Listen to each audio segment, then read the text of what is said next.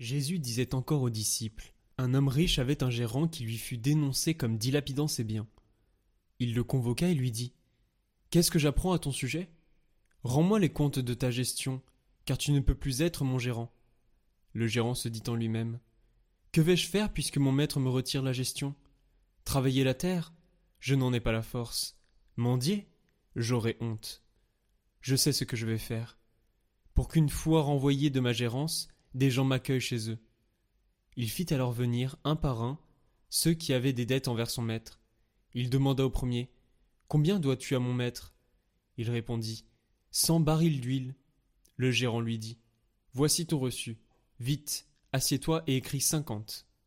Puis il demanda à un autre Et toi, combien dois-tu?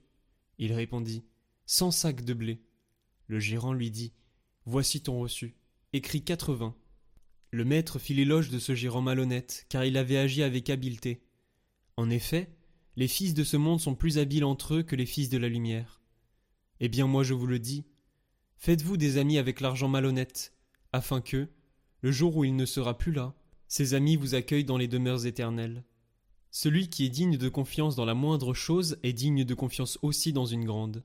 Celui qui est malhonnête dans la moindre chose est malhonnête aussi dans une grande. Si donc vous n'avez pas été digne de confiance pour l'argent malhonnête, qui vous confiera le bien véritable? Et si, pour ce qui est à autrui, vous n'avez pas été digne de confiance, ce qui vous revient, qui vous le donnera? Aucun domestique ne peut servir de maître, ou bien il haïra l'un et aimera l'autre, ou bien il s'attachera à l'un et méprisera l'autre. Vous ne pouvez pas servir à la fois Dieu et l'argent. Quand ils entendaient tout cela, les pharisiens, eux qui aimaient l'argent, tournaient Jésus en dérision. Il leur dit alors Vous, vous êtes de ceux qui se font passer pour justes aux yeux des gens, mais Dieu connaît vos cœurs. En effet, ce qui est prestigieux pour les gens est une chose abominable aux yeux de Dieu. La loi et les prophètes vont jusqu'à Jean le Baptiste. Depuis lors, le royaume de Dieu est annoncé, et chacun met toute sa force pour y entrer. Il est plus facile au ciel et à la terre de disparaître qu'à un seul petit trait de la loi de tomber. Tout homme qui renvoie sa femme et en épouse une autre commet un adultère et celui qui épouse une femme renvoyée par son mari commet un adultère. Il y avait un homme riche, vêtu de pourpre et de lin fin, qui faisait chaque jour des festins somptueux. Devant son portail gisait un pauvre nommé Lazare, qui était couvert d'ulcères. Il aurait bien voulu se rassasier de ce qui tombait de la table du riche, mais les chiens, eux, venaient lécher ses ulcères. Or le pauvre mourut, et les anges l'emportèrent auprès d'Abraham. Le riche mourut aussi, et on l'enterra. Au séjour des morts, il était en proie à la torture. Levant les yeux, il vit Abraham de loin et Lazare tout près de lui. Alors il cria Père Abraham, prends pitié de moi et envoie Lazare tremper le bout de son doigt dans l'eau pour me rafraîchir la langue, car je souffre terriblement dans cette fournaise. Mon enfant, répondit Abraham, rappelle-toi, tu as reçu le bonheur pendant ta vie, et Lazare le malheur pendant la sienne.